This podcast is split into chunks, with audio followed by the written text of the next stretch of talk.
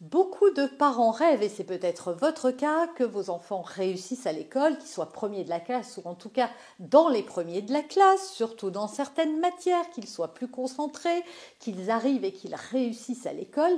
Alors si ça vous parle, vous allez voir, moi j'ai évidemment tous les conseils à vous donner et véritablement, si ça se passait comme ça, tous les enfants seraient premiers à l'école. On en parle tout de suite, c'est dans cette vidéo.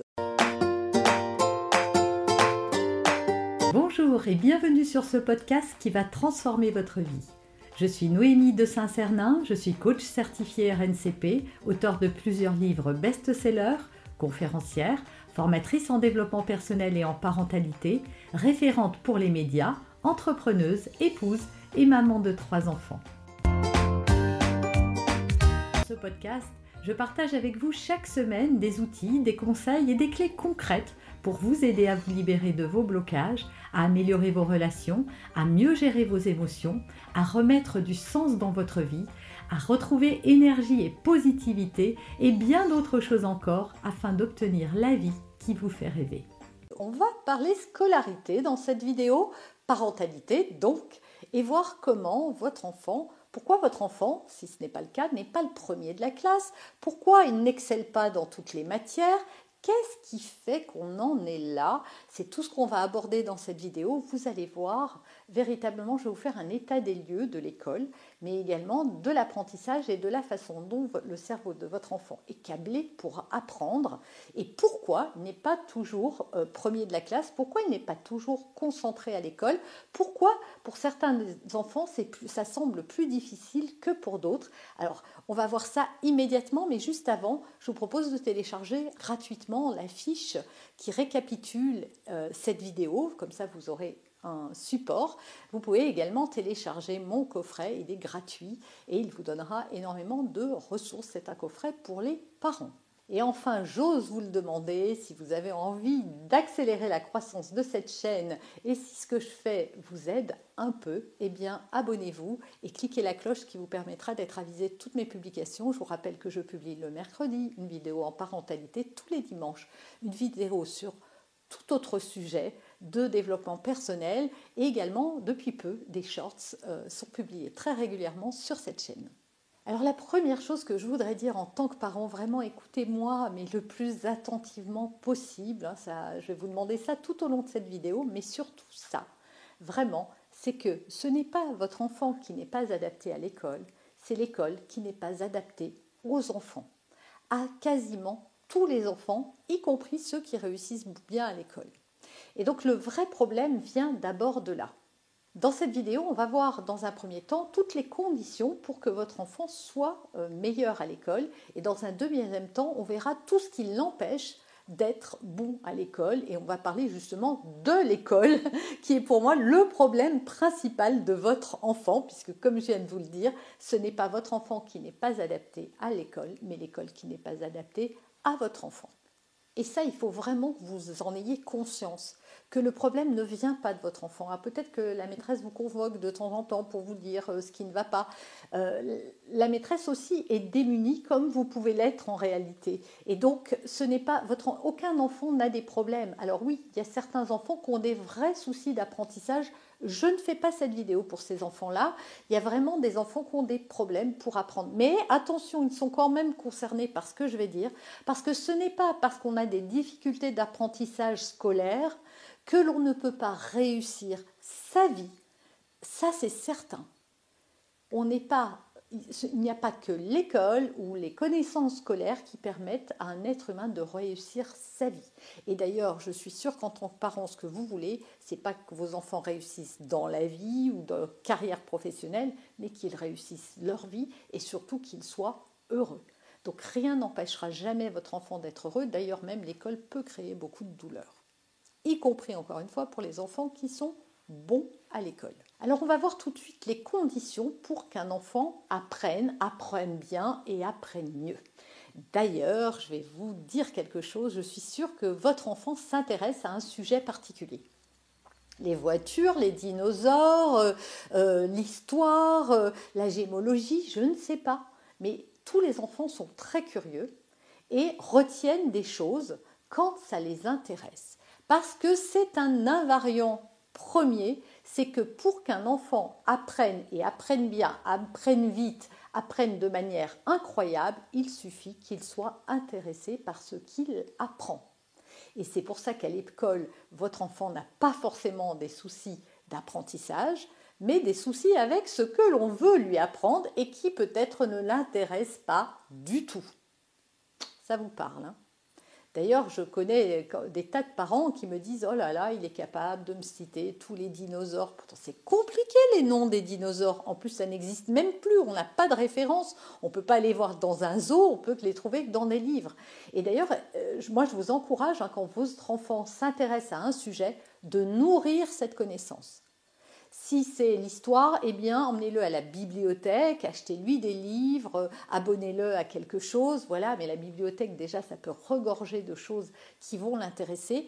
Nourrissez ses connaissances, même si vous pensez que ce n'est pas très intéressant euh, comme sujet. Voilà, n'ayez pas de jugement. Nourrissez la connaissance de votre enfant et vous verrez si vous sentez qu'il a euh, euh, une appétence particulière pour la musique ou que vous le voyez tout le temps grimper, alors mettez-le à un sport qui pourra développer ses compétences. Voilà, essayez d'encourager ça et vous verrez que votre enfant n'a aucun problème de connaissance dès lors que ça l'intéresse. L'autre chose ultra fondamentale, c'est l'empathie. À partir du moment où on est bienveillant et empathique avec un enfant, alors il va apprendre mieux. Or, l'école n'est pas le terrain de la bienveillance, c'est le terrain dans lequel on va évaluer les enfants les uns par rapport aux autres, les mettre en compétition, juger tout ce qu'ils font de pas bien plutôt que de valoriser ce qu'ils ont euh, réussi. Imaginez une école dans laquelle, au lieu de mettre, euh, je ne sais pas, 5 euh, sur 20 à une dictée parce qu'il y a eu 15 fautes, si à la place, on comptait tous les mots qui ont été bien écrits et on disait, ben voilà, tu as écrit 20 mots correctement et t'en as raté 40. Mais tu as réussi à écrire 20 mots super bien. À votre avis, est-ce que ça changerait quelque chose? Parce que que l'on soit un adulte ou un enfant, reconnaissez bien que si votre patron est tout le temps en train de souligner ce que vous faites de pas bien et qu'il note votre travail, eh bien au bout d'un moment, vous allez vous décourager. Et c'est ce qui se passe pour les enfants. Ils sont découragés. Et quand ils sont découragés, ils se ferment et ils n'apprennent plus aussi bien. Donc je résume les bonnes conditions dans lesquelles doit être un enfant pour apprendre. Et je ne sors pas d'un chapeau magique, de très belles études ont été faites là-dessus. Et d'ailleurs, j'en profite pour vous recommander un livre, une fois n'est pas coutume. Il s'agit du livre de Céline Alvarez, que vous connaissez peut-être, et qui s'appelle Les lois naturelles de l'enfant, et dans lequel vous allez retrouver précisément études scientifiques à l'appui euh, le fait que quand un enfant est mis dans un environnement propice à l'apprentissage, eh bien, il apprend. Céline Alvarez, si vous ne la connaissez pas, elle a mis en place euh, des, classes de maternelle où elle a euh, accompagné des enfants pendant trois ans et des enfants qui avaient des retards. Certains, en tout cas, de ces enfants avaient des retards. Il me semble de mémoire qu'un des enfants avait 14 mois de retard. Est-ce que vous imaginez ce que c'est 14 mois de retard quand on a deux ou trois ans? Eh bien non seulement cet enfant en moins d'un an a dépassé, euh, a rattrapé son retard, mais il l'a dépassé. Et elle a fait des vidéos, allez voir son site internet, on vous mettra les liens parce que je trouve son travail remarquable, où on voit à quel point quand un enfant est mis dans un environnement particulier, alors c'est magique. Il se laisse, c'est comme une fleur ou une plante qu'on aurait bien arrosée. Vous êtes d'accord que pour faire pousser une plante, on ne tire pas sur les feuilles on lui donne de l'eau et de la lumière. Eh bien, l'eau et la lumière dont vos enfants ont besoin, c'est de la bienveillance et d'être motivés parce qu'ils apprennent. Maintenant, on voit le volet numéro 2 de cette vidéo. Et comme j'ai oublié, est-ce que je vous ai déjà dit que ça m'intéresserait beaucoup si vous aviez envie de vous abonner à cette chaîne et de m'aider à la faire grandir? J'aimerais tellement que tellement de parents voient ces vidéos pour déjà les enfants, pour que le monde soit meilleur et pour que les parents puissent retrouver du souffle, parce que dans ces vidéos, il y a beaucoup de choses qui, je l'espère, sont déculpabilisantes, qui vont vous aider et qui vont vous encourager quand c'est parfois difficile, parce que oui, c'est difficile d'être parent. Ce deuxième volet, on va aborder les problèmes de l'école, parce que comme je vous l'ai dit, le problème, ce n'est pas vos enfants. D'ailleurs, le problème, ce n'est jamais les enfants, c'est toujours l'environnement qui y a autour. Et pour reprendre ma, plante verte, est-ce que quand vous laissez une plante verte dans une pièce sans lumière et que vous l'arrosez jamais et qu'elle meurt, c'est de sa faute? Je crois pas. Et je suis sûre que vous êtes d'accord avec moi. Eh bien, un enfant, quand il n'est pas dans le bon environnement, ça ne marche pas non plus. Et pourquoi l'école n'est pas adaptée? On va voir un petit peu tout ce qui fait que euh, les enfants ne peuvent pas être tous premiers de la classe. Et qu'est-ce qui fait qu'il y en a qui arrivent d'ailleurs? On va voir les deux. Premièrement, mettre tous les enfants du même âge dans une même classe, c'est une aberration. Et je vais vous expliquer pourquoi. En fait, est-ce que vous trouveriez normal que l'on dise que tous les enfants devraient marcher à tel âge? Et que s'ils ne marchent pas à tel âge, on va les exclure et trouver que et même les juger avec des mauvaises notes. Est-ce que tous les enfants selon vous font des dents au même âge? Est-ce que tous les enfants selon vous parlent au même âge? Est-ce que tous les enfants ont acquis le même niveau de vocabulaire au même âge? La réponse est quatre fois non. Pourquoi? Ben Parce que chaque enfant a son propre développement. Et si je vous dis que un enfant qui parle tardivement ne va pas être en retard plus qu'un autre, aura rattrapé son retard et même dépasser son retard et qu'il est possible qu'il devienne euh, un grand, euh, un grand orateur ou que quelqu'un qui ne savait pas tenir son stylo ou qui faisait énormément de fautes d'orthographe deviendra peut-être un jour un grand écrivain à l'Académie française. Voilà, des histoires comme ça, on en connaît bien. La plus célèbre est celle d'Albert Einstein, euh, dont on a dit voilà, qu'il était retardé parce qu'il ne parlait pas jusqu'à l'âge de 4 ans et qui a été aussi jugé, euh, refusé de certaines universités parce qu'on estimait qu'il n'était pas assez scientifique. Donc quand on voit le chemin de ce grand homme, son prix Nobel et tout ce qu'il a découvert, on peut se poser la question de où est le problème finalement? Est-ce que c'était l'enfant ou est-ce que c'était la personne en face qui avait porté des jugements? Parce que à cette époque-là, il y avait des excuses, on ne savait pas analyser le cerveau et comment il fonctionnait. Aujourd'hui, il n'y a plus d'excuses. On sait euh, parfaitement, grâce aux neurosciences notamment, comment est constitué le cerveau d'un enfant, comment il apprend, comment il apprend bien et comment il faut le traiter si on veut qu'il apprenne mieux. Donc mettre tous les enfants au même niveau pour apprendre des mathématiques ou autre chose, eh bien ce n'est pas adapté. Pourquoi? Parce qu'ils ne sont pas tous capables de savoir accueillir la matière et de savoir l'analyser. Les mathématiques, par exemple, c'est de la logique scientifique et du raisonnement. Or, on sait que le cerveau d'un enfant, la partie rationnelle, la partie qui doit raisonner, est très immature et qu'elle va mettre des années à arriver à maturité. Or, la maturité ne se fait pas en même temps pour tous les enfants, et pour certains enfants, et même j'ai envie de dire une grande majorité des enfants, les mathématiques arrivent beaucoup trop tôt dans leur vie. Résultat, ils sont en échec, et comme ça crée de la souffrance à votre enfant de, se rendre compte qu'il n'y arrive pas, eh bien le cerveau note que faire des mathématiques est une souffrance, et puis des croyances par rapport à celles-là, qui viennent de l'enfant ou souvent de son entourage. Tu n'es pas bon en maths, tu n'y arriveras jamais, tu es, un, tu es un littéraire, tu n'es pas un scientifique. Et donc, à chaque fois qu'on le mettra face à des mathématiques, la douleur inconsciente se réveillera et l'enfant aura du rejet par rapport à ça. Et c'est comme ça qu'on se retrouve dans cette situation.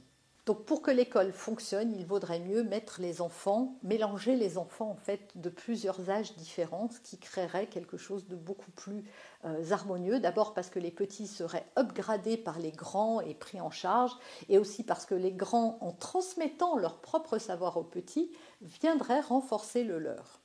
Deuxième erreur, ne pas tenir compte des compétences innées d'un enfant. En fait, chaque enfant a des compétences, c'est sûr, mais peut-être pas en mathématiques, en histoire ou en français.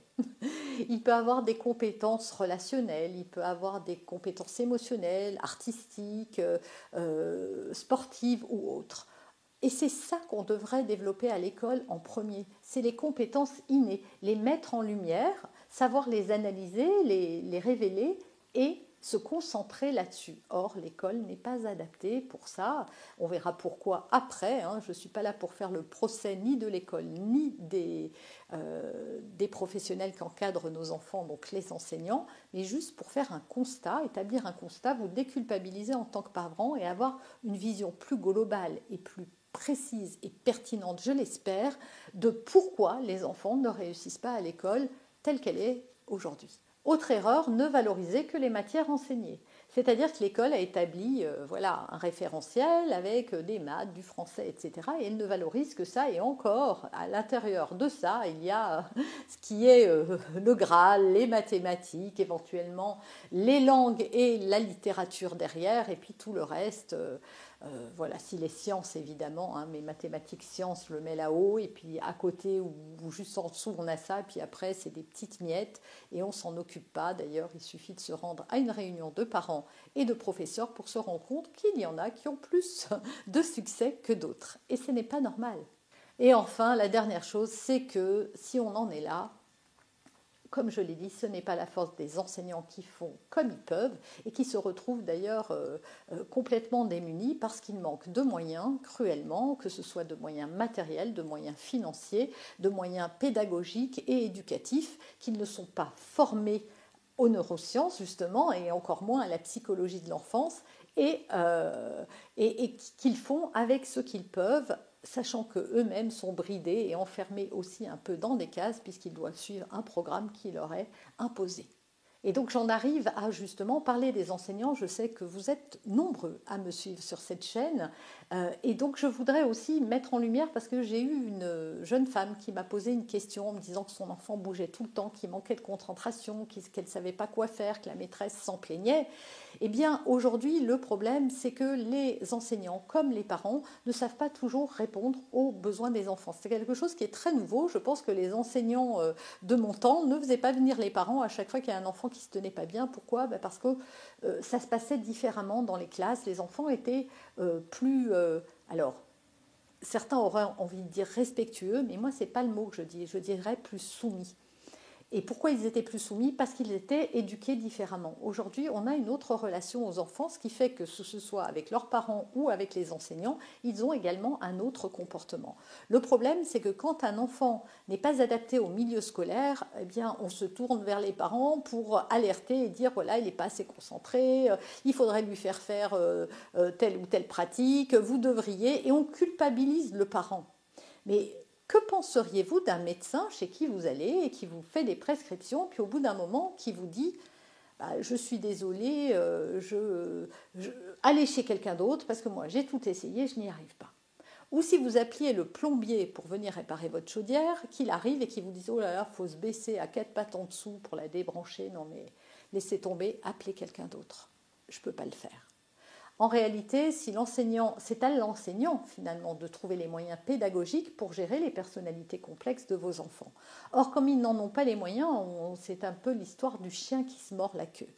En revanche, euh, si je dis ça, encore une fois, ce n'est ni pour euh, pointer du doigt, euh, ce n'est pas, pardon, pour pointer du doigt qui que ce soit, mais juste pour dire que je voudrais que les parents se déculpabilisent quand une maîtresse, un maître vous dit que votre enfant est, indiscipliné ou qu'il ne tient pas en place ou qu'il n'arrive pas à se concentrer ou autre, euh, posez-leur la question quels sont vos moyens pédagogiques?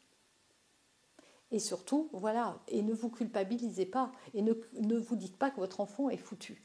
Dites-vous juste que votre enfant n'est pas adapté au système pour l'instant, que ça va peut-être venir, qu'il va falloir prendre votre mal en patience, parfois ça se révèle avec un peu de maturité chez l'enfant, mais ce n'est en aucun cas le défaut de vos enfants. Je vois trop souvent des parents qui font consulter leurs enfants pour des problèmes de comportement qui pour moi n'en sont pas, qui sont juste une façon d'être qu'a votre enfant d'être dans le monde c'est-à-dire un explorateur, quelqu'un qui a besoin de bouger. Par exemple, le fait d'asseoir les enfants pendant des heures est déjà une ineptie quand on sait que les enfants apprennent en étant en mouvement.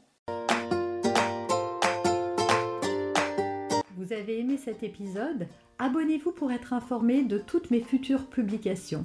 Laissez un avis 5 étoiles sur la plateforme que vous utilisez et un commentaire afin de m'aider à diffuser mes graines de conscience et de bienveillance à d'autres personnes. Vous pouvez aussi, si vous en avez envie, partager ce podcast à vos amis. Merci, merci d'avance pour votre soutien. Pour aller plus loin, vous pouvez me retrouver sur ma chaîne YouTube, mon site internet et mes réseaux sociaux. Ils portent mon nom, Noémie de Saint-Cernin. Et si vous souhaitez aller plus loin et vous faire accompagner, venez rejoindre mes programmes de coaching et mes accompagnements. Tout est indiqué sur mon site internet www.noémie-de-saint-cernin.com dans la rubrique Mes coachings et formations. Vous pourrez également télécharger gratuitement les coffrets cadeaux que j'ai spécialement concoctés pour vous. À très bientôt